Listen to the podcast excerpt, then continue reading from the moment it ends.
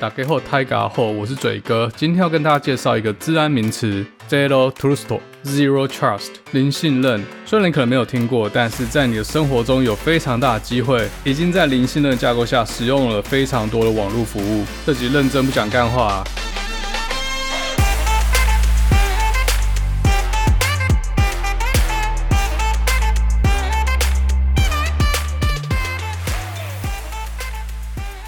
欢迎回来，达特嘴哥绿袍，我是嘴哥。之前我回台湾的时候，有去上史塔克实验室的节目，当时我们讨论的就是治安。我记得嘉豪有在他的 IG 做过调查，到底大家对治安重不重视？从投票结果来看，大部分人都认为治安很重要。那其实治安并不是只是治安工程师或者是公司 IT 人员的工作，也不只是城市开发者或网络服务商的责任。除了先天上城市写出来就有漏洞之外，那其实治安的最大破口就是人的惰性。好，不知道大家有没有觉得这几年来，好，就说这五年来好了啊，在加入一些网站的会员，或者是手机 App 的会员，小到交友软体，大到网络银行，当你在 Register，当你在呃加入会员的时候，要设一个密码，而且这个密码的要求变得越来越复杂。有些跟你说至少一个大写，或至少一个特殊符号，有些不能单纯只是数字，有些还跟你要求说至少要十二个字元。而且每个网站每个服务的要求都不一样，然后这样撸下来，那有一天你要登录的时候，熊熊已经忘记密码到底当初设的是什么哦，真的是鬼刚诶。像我话，有时候连账号都忘记，因为有些网站它是直接用 email 当账号，那有些是还要自己再取一个。像有些航空公司或旅馆的会员就更奇怪，他要你输入你的会员号码，干嘛谁会记得？所以每次登录都要按那个我忘记账号或者我忘记密码，然后等他寄信过来，然后就可以重新去设定密码。但通常我看到啊，比如说他说，诶，这个密码要一个大写，然后一个特殊字元，那我就知道，呃，这个网站大概是用哪几个密码。我就会再重新登录看看，去试那几组密码，看是不是对的。为什么要这样嘞？因为很多网站，当你在重新设定密码的时候，它不会让你去用以前使用过的密码，所以就要再想一个新的。但通常这种新的临时想的，下次就一定会再忘记，下次就要一直 repeat 做一样的事，都不知道用什么密码。好，这我相信每一个人一定都有遇过，都切身之痛。今天节目最后会跟大家介绍一个 App，你可以使用这个 App 来管理你的密码。多多少少可以帮助各位听众省下一些时间或是脑力去记这些密码，然后又重复去试。有时候你试超过三次或五次，账号被锁起来，要再等二十四小时才能再重试，so fucking annoying。好，那这里呢，要登录网站的时候，除了要输入账号密码之外，还多了一个东西叫做二次认证。一般是比较大型的网络服务，像 Google、Facebook，或是一旦账号被盗用，影响会非常巨大的，像是网络银行、券商、第三方支付会有这种二次认证机制，而且这种。服务通常闲置超过五分钟，而就被自动登出，又要重新登录一遍，因为银行怕有人傻傻的没有登出去上厕所，他钱都不见了。所以呢，这种 expiration 除了是保护客户，也是为了保护公司他自己，去避免这种麻烦的事发生。就变成说，在便利性和风险之间要做一个 trade off，因为通常越便利的东西被破解的风险就越高。我记得几年前吧，Marvel 的复仇者联盟最后一集。那时候大家都很想知道这个系列的结局，就有人在电影院，他还没开始看哦，就是在外面等，准备要进场。这时候他手中的 iPhone 收到一个 AirDrop 的请求，有人想要传照片给他。那如果你是 iPhone 的 user，应该都知道 AirDrop 很方便。那如果你不是 iPhone user，你也知道 AirDrop 很方便，因为当朋友去聚餐或者去哪里玩，最后的拍了合照要分享照片的时候，如果拿的是 Android 系统，通常都是那个拿不到照片的人，AirDrop 孤儿啦。则默默的跟其中一个朋友说：“那个，等下可不可以用 Line 传给我？”嗯，很卑微。好，回到复仇者联盟，当他看到 AirDrop 的请求内容的时候，发现请求本身写了一行字，叫做“黑寡妇死了，想要对你分享照片”。还没进去看就被爆了呀！好，所以 AirDrop 方便归方便，但如果你当下使用的是冷门的三星手机，就不会被爆了，有没有？有失必有得，有得必有失哈。这例子就告诉我们，很多资安的决策都是在风险和便利性之间做权衡。像 AirDrop 顶多就是传影片和照片，在最坏最坏情况，大不了就是收到屌照，或是你不想看到影片哦。其实还有更糟的啊，就是如果你要传一些比较私密的照片给朋友的时候，然后隔壁刚好一个不认识的陌生人，他也开了 AirDrop。那因为有好几个朋友嘛，选选选，不小心就把照片也传给他了。好，那这边呼吁一下，不要在 IG 传屌照给我哈，拜托。那为什么现在要登录账号、登录系统变得这么麻烦呢？好像一副系统就不是很信任我这个人一样，要一直不断去认证，去确定我就是那个账号的主人。这就是 Zero Trust 零信任架构的核心原则。好，零信任架构第一个假设，所有的连线都不应该被信任，是所有 every one of them。好，那这边稍微复习一下 EP 五的内容好了。EP 五跟大家介绍了一个骇客是怎么入侵公司的网络，最后渗透了资料库，然后再把这些有价值的资料偷渡出来。但可惜，呃，多数人好像不怎么有兴趣。不过没关系，我这边就大概用几秒钟来能包一下哈。通常骇客会先用各种方式，包括钓鱼网站、钓鱼 email 来偷到使用者的 credential，例如一个使用者账号密码，这样他可以伪装成这位使用者，登录使用者的电脑或者是公司的系统。好，那假设现在他已经可以进入公司的内网，他会开始扫描公司内网的架构，诶，还有哪些机器是可以登录的，或公司里面还有使用哪一些服务，架在哪一台主机，这些服务是不是已经有潜在的漏洞可以利用？如果有的话，就可以继续入侵其他的机器。之后嘞，在别台主机上面继续去偷取其他使用者的 credentials，中间这流程不断的 repeat，不断的横向移动，就叫做 lateral movement。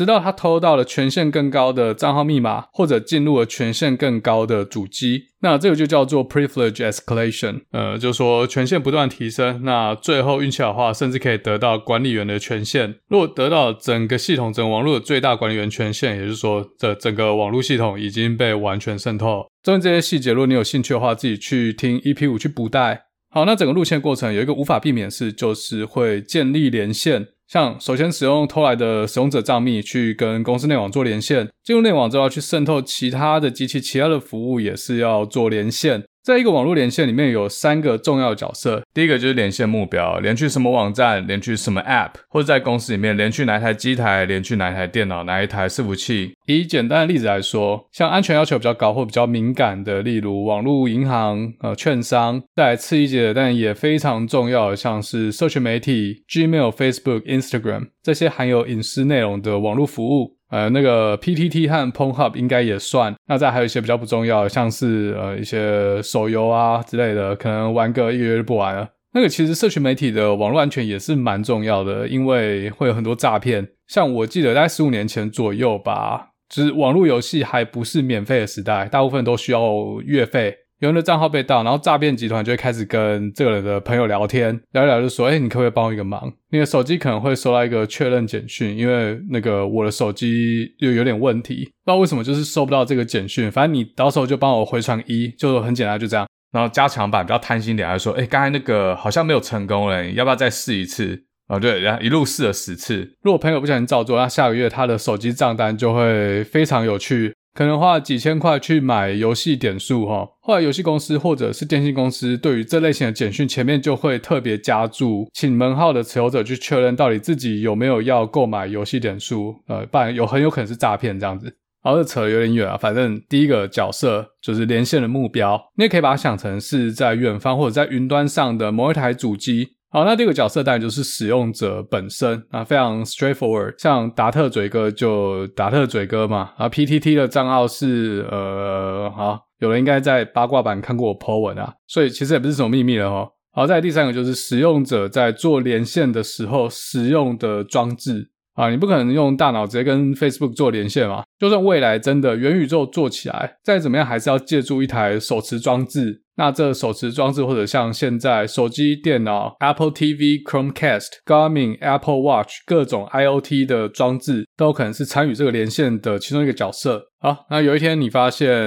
呃，你的账号被第三方登录，比较好的网站或服务，它可能会在你下次登录的时候跟你说，诶，你上次在什么地方、什么地点、什么时候登录，或是从手机 App 的推播告诉你这件事。那有些可能你永远不知道，直到有天你发现账号被盗了，里面的东西整个不见，或者是有朋友说好像有人拿你的账号在诈骗，啊，那你才会知道。现在这个少很多了，但我相信十年前或者是五年前，这都是非常频繁出现的情况。有天登录 Pom Hub，发现自己五年的收藏都不见了，啊，这个打击很大。啊欢迎大家跟我 share 你的片单。一个账号被渗透或者被破解，有几个可能性。第一个就是提供服务的这间公司已经整个被骇客渗透，使用者的账号密码或甚至信用卡号也没有做妥善的加密保管，直接就被骇客偷走，然后曝光这样子。那当然有可能是别家公司被渗透，好死不死你也是受害者之一，而且你在其他地方也用同一组账号和密码，这个情况其实还蛮常见的啊。啊，你各位是不是在不同地方用同一组账号密码？试着自己举手。好，那第二种情况是公司其实没有被渗透，是使用者自己在那边乱点，点了一些奇怪网站、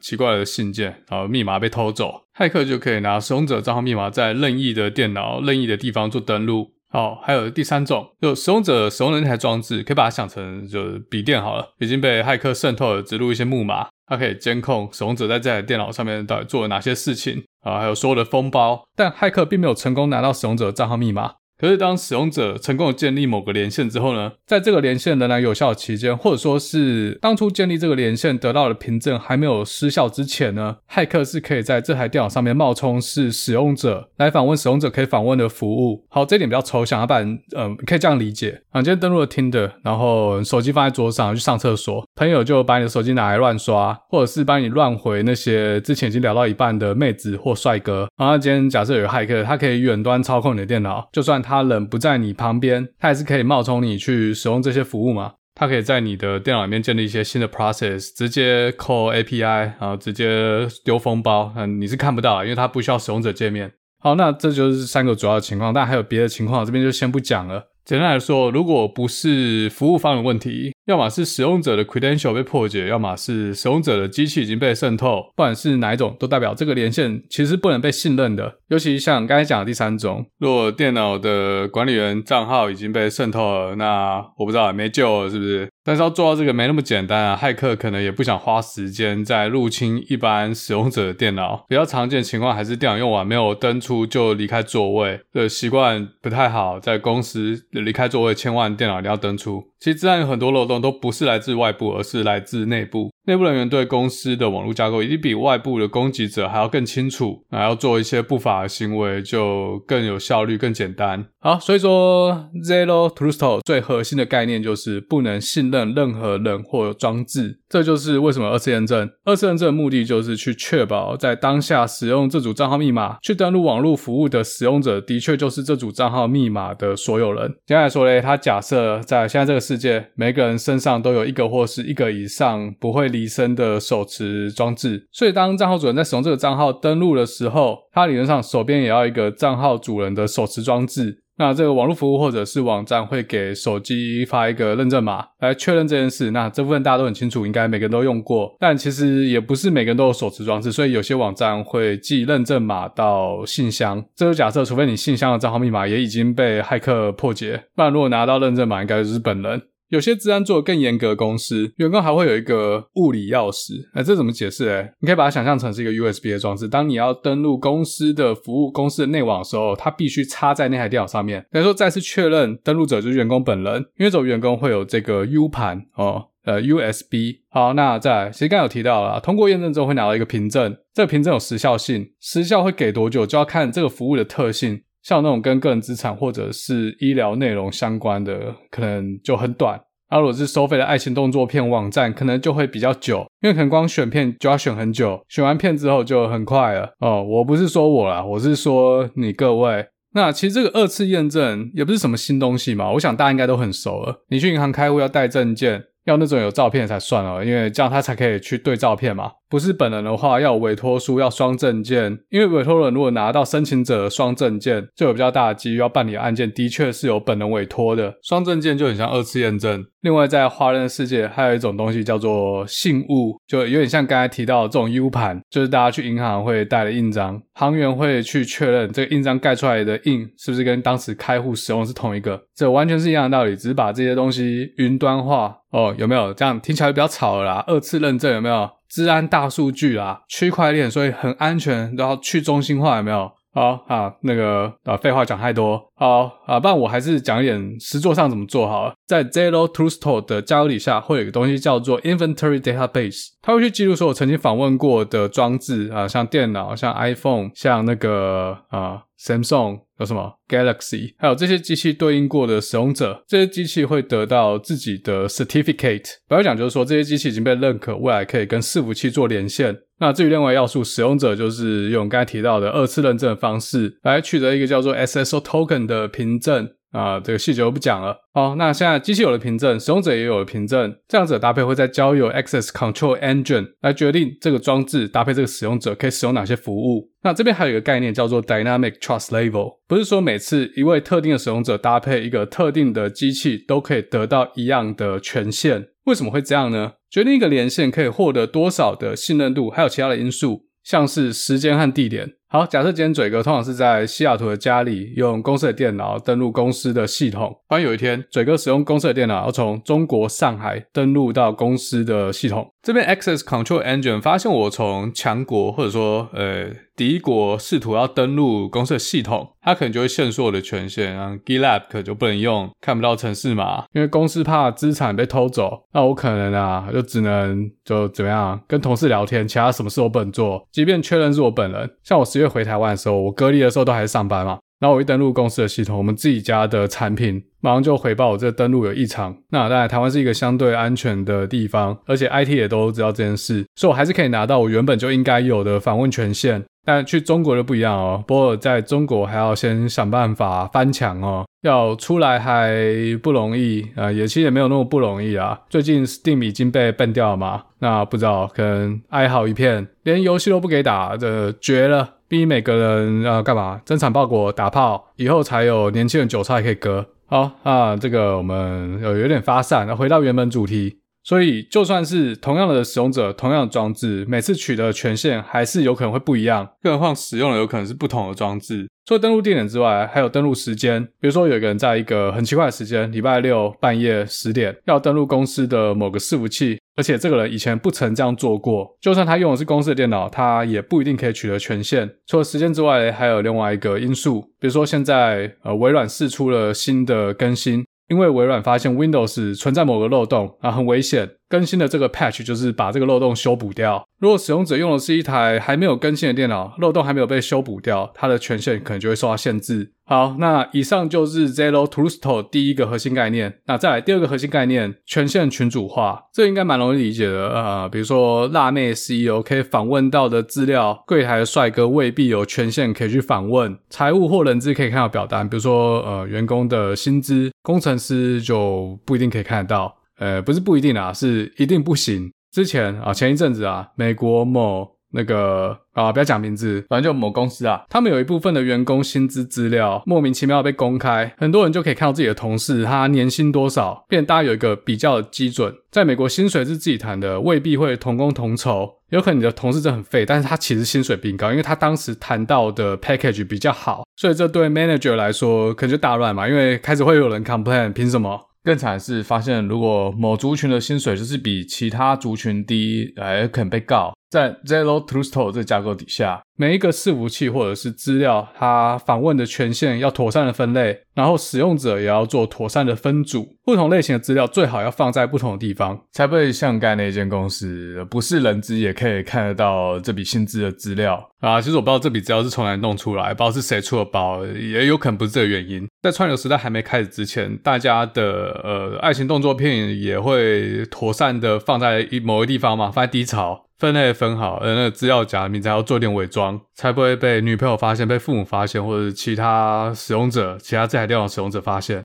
那那个资料夹名称要取什么？热力学笔记、文艺复兴艺术赏析、电脑视觉大数据 demo 啊，呃，或是最多人用的那个遥感驱动程式。所以这个妥善分类还有小心保管，这个大家从小就已经养成的好习惯。好，那在这个概念底下，即使是不敏感的资料，不相干的人就不应该得到阅览的权限。比如说啊，你跟一个妹子的对话记录，你会想让你妈看吗？虽然说被看到好像也不会少一块肉，但至少我是不想。可能有些人想啊，呃，好，以后有机会讲一集妈宝。但嘴哥不是说会跟妈妈讨论是妈宝齁。好，那再来，重要性不同资料也要放在不同的地方。才不会一个存放低敏感资料的伺服器被攻破，就里面也存了一些高敏感或者是高价值的资料，就一起掰了。像大家看 Netflix，小朋友的账号只能看卡通啊，只能看保护级的影片，只能看晋级的巨人啊，大人的账号就可以看恋爱自修室。好，所以结合上面两个核心概念。当使用者去访问不同的服务的时候，都要做重复认证，来确定这个使用者在当下环境、当下时间真的有权限来访问这笔资料或者服务。在零信任架构被大规模导入之前呢，通常使用者的权限都比较广，user 可以看到一堆跟自己工作内容无关的资讯，或者可以进入跟自己工作内容一点关系都没有伺服器，所以一旦账号 compromised。就会让骇客很有机会非常轻易的渗透其他低端伺服器，然后一步一步得到更多使用者的权限。前面一开始讲的一层一层爬上去，所以把这些分类做好，一种防火墙的概念。好，假设今天网络的某一部分啊，低权限的部分被渗透了，至少有价值的敏感资料还不会这么快就外泄。资安工程师或 IT 人员又有时间来发现公司内部已经有一些机器被渗透，然后把他们找出来隔离开，才不会跟里奥纳多皮卡丘演的铁达尼号一样，一撞到冰山，船舱没有隔开，水一灌进去之后就贵州嗨料料，最后只能躺在浮板上面 floating。这边刚好又讲到另外一个概念，在石桌上，每一次的造访、每一次的连线都要妥善的保存着记录。这些资料可以帮助治安单位发现骇客足迹。那如果骇客已经入侵了某部分网络，也可以知道是哪些机器或哪些账号已经被渗透。美国前任国家安全局局长，也就 NSA，同时也是美国网站司令部四星上将 Keith Alexander 曾经说过：“Either you know you've been hacked, or you have been hacked and you don't know you've been hacked。”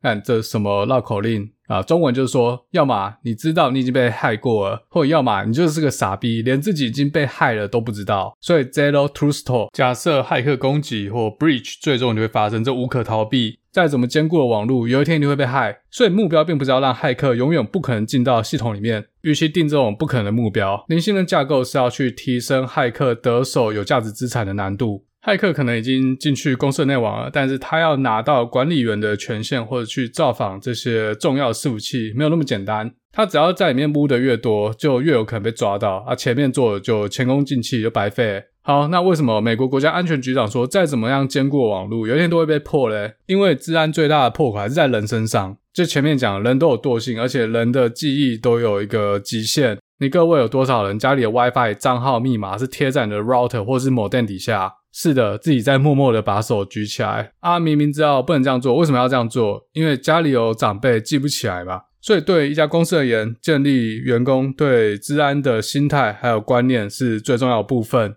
那美国这边其实已经很多公司都导入了 Zero to Store 这个架构。要导这个架构不是很简单，人的因素是最大的阻力。因为就像前面讲的，风险和便利性是一体两面的，是一个 trade off。搞这个 Zero Trust 会让有些人平常的工作变得比较麻烦，他们就不想要做，不想要遵守，呃，甚至希望 IT 可不可以帮他们开一个后门？这以资安的角度来说都不对。好，那这一集最后介绍大家一个账号密码管理工具，它叫做 One Password。听众就自己去 Google 啊，我也没有拿他们业配。那这个其实就有点像，呃，如果你是苹果的用户的话，都有一种呃那个账号密码钥匙圈啊，呃，Google 也是有。简单来说，就是帮你记录每个网站的账号密码。当然，你可以用 Apple，也可以用 Google。那如果你觉得现在身家所有都压在 Google 底下，的风险有点大，要分散风险，或是其实如果你把账号密码存在 Google 底下，那就你离开座位，电脑没有登出，人家也是可以直接拿来用。苹果可能稍微好一点，因为它还会使用一些生物特征。总之，如果你有以上的 concern，你就可以去使用第三方的账号密码管理工具。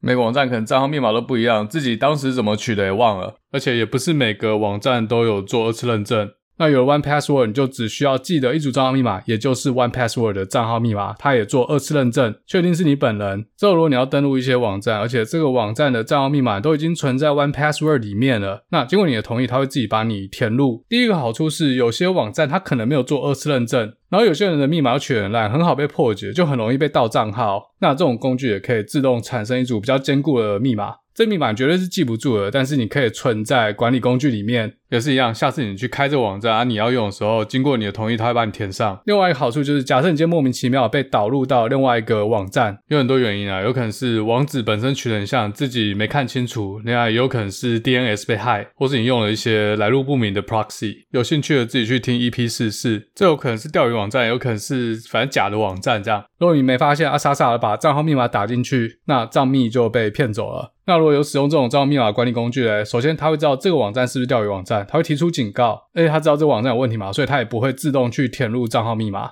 另外，它有一些功能啊，可能要付费，比如说它可以告诉你这组账号密码，尤其是这支密码是不是已经外泄了，已经在暗网已经到处传了，或者它也可以告诉你你自己取的这个密码是不是很容易被破解。这就是另外一个技术了，它要怎么在不知道你的密码情况下来告诉你这密码的安全程度？这边这个详细我不知道怎么做，我只知道跟 hash 有关系，这是一门蛮厉害的学问。我要怎么不看你家的钥匙，你家的门锁长什么样子，就可以告诉你这是哪名家，看跟娃娃的。那还有其他付费的项目，你可以跨平台，那代表说你这个账号密码是有存一份在它伺服器里面，但这都经过加密。解密的钥匙也只存在你的电脑里面。对加密解密还有密码是怎么安全的在网络上被传递，有兴趣的人可以去听 EP 三十五，这之前有讲过了啊、其他还有什么啊？就是你登录的记录，呃，所有的记录它你都看得到，几点几分几秒在什么地方。好，那今天差不多就介绍到这边。如果你真的有账号密码的记忆困难的话，可以参考一下 One Password。那我不知道各位听众在上班的公司有没有导入 Zero Trust 这个零信任架构？有可能已经导入了，有可能还没，有可能公司正在考虑要导入。因为资安渐渐的在现在已经变很多公司在做风险评估的重要面向。在没做好，一旦公司被入侵，资料外泄，有可能对一间公司是毁灭性的打击，毁灭性哦，直接拜拜。赔都赔不起，就算赔得起，可能以后也没人敢用啊。比如说台积电，如果治安做不好，客户的 IC 设计图外泄，被竞争对手拿到，或是台积电自己先进制程的 recipe 这些 magic source bridge 外泄被偷走，这种打击都很剧烈，可能隔天开盘直接跳水，股价腰斩。好，因为我相信大家都知道治安的重要，重点就是不要懒惰，密码要好好设，来路不明的网站不要乱点。好，那今天差不多就讲到这，我们嗯下次再见喽。